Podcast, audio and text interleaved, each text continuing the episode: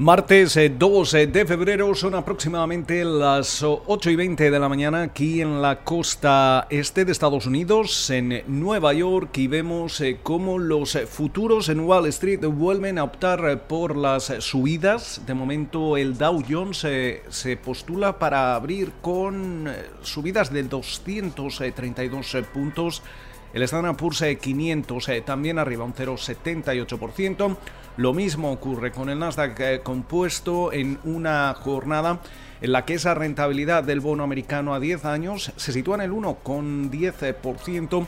y el West Texas Intermediate sube un 2,3%, se sitúa ahora mismo en los 54,79 dólares el barril. Sin embargo,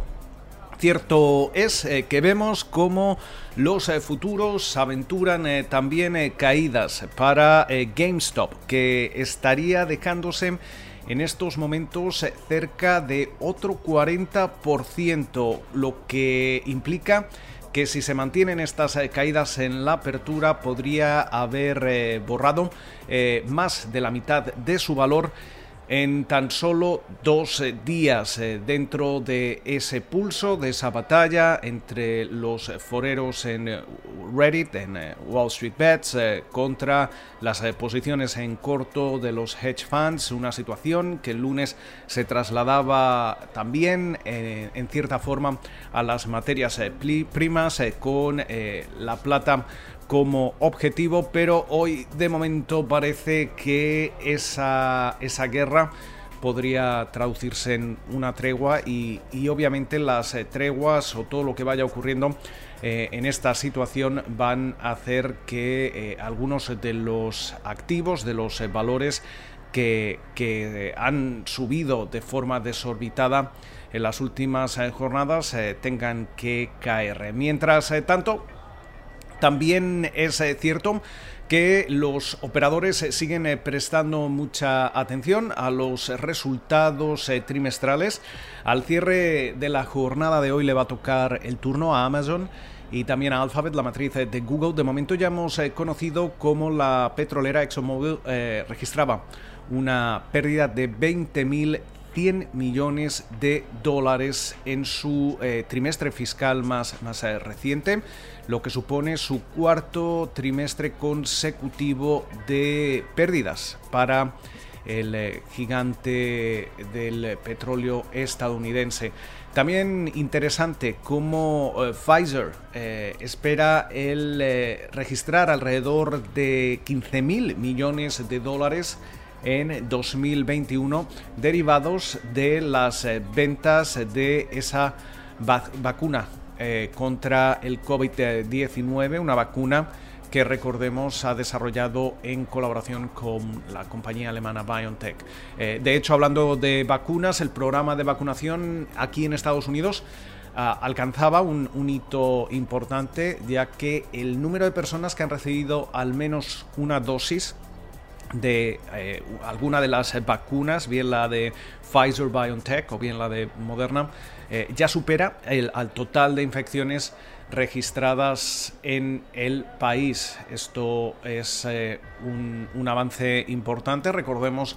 que la administración Biden tenía como objetivo el, el inyectar básicamente 100 millones de dosis en sus 100 primeros eh, días en la Casa Blanca, un objetivo que tampoco es eh, desorbitado, dado que eh, ya antes incluso de, llegar a la Casa Blanca el ritmo de vacunación en Estados Unidos oscilaba entre los, las 800.000, 900.000 dosis diarias. mientras tanto, también recordemos que eh, la administración Biden también va a comprar eh, dosis adicionales, eh, tanto de la vacuna de Moderna como la de Pfizer, con el objetivo básicamente de, tener vacunados a 300 millones de personas a finales del verano. Mientras tanto,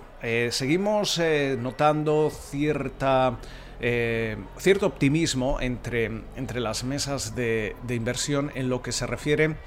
a la economía y, obviamente no por, por la solidez que está teniendo esa recuperación que hemos visto durante las últimas semanas, como sigue mostrando síntomas de fatiga. Sin embargo, es cierto que hay partes de la economía que son más sólidas eh, que otras, eh, especialmente la actividad manufacturera se está recuperando mucho más rápido, obviamente, que la de sector servicios. Lo veíamos con, con el dato del ISM eh, que se daba a conocer el, el lunes, pero están atentos a los estímulos eh, que están por venir. Veíamos eh, cómo Biden se reunía a última hora del lunes eh, con el grupo de, senadores republicanos que presentaban una propuesta de estímulo mucho más pequeña de, de, lo que ha hecho el presidente de Estados Unidos. Recordemos que Biden presentaba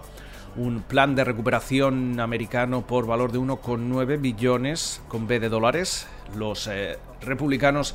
han llegado a la mesa con 618 mil millones de dólares. Eh, reducen, por ejemplo, esas eh, ayudas adicionales a los desempleados hasta los 300 dólares a la semana, desde los 400 eh, propuestos por Biden. Reducen los pagos directos a los mil dólares, desde los 1.400 propuestos por Biden. También las ayudas tanto a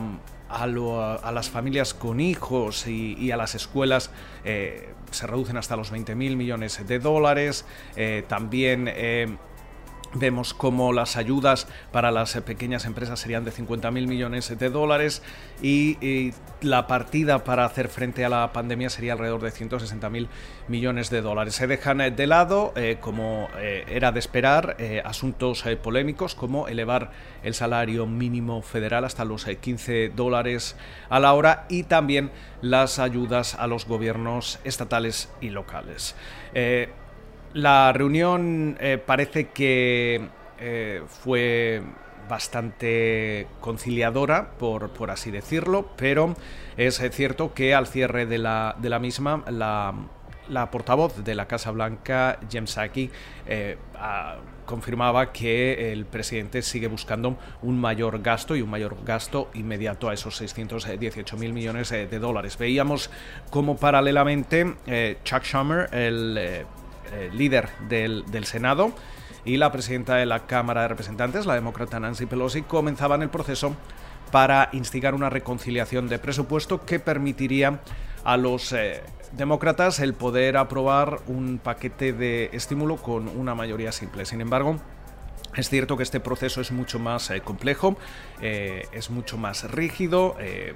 se llevaría más tiempo y, de hecho se esperaba que se salvase más eh, para la segunda parte del plan económico de Biden que se debería presentar a lo largo de este mes que implicaría eh, medidas económicas eh, más a medio y largo plazo, sobre todo lo que lo referente a inversión en infraestructura, etcétera, que podría requerir al menos otra inversión de 2 billones con, con B de, de dólares, con lo cual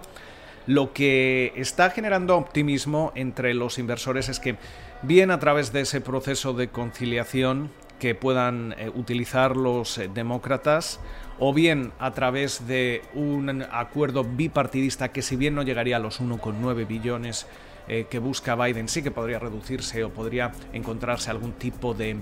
punto medio en, el billón de dólares al menos, vamos a ver más estímulos para la, economía estadounidense, unos estímulos eh, que eh, serían eh, generalizados y también tenemos que tener en cuenta que hay partes de, la economía estadounidense, especialmente entre algunos eh, consumidores, donde las tasas de, ahorro en estos momentos son históricamente eh, altas, algo que hace pensar que en algún momento, conforme vayamos eh, llegando a esa nueva normalidad,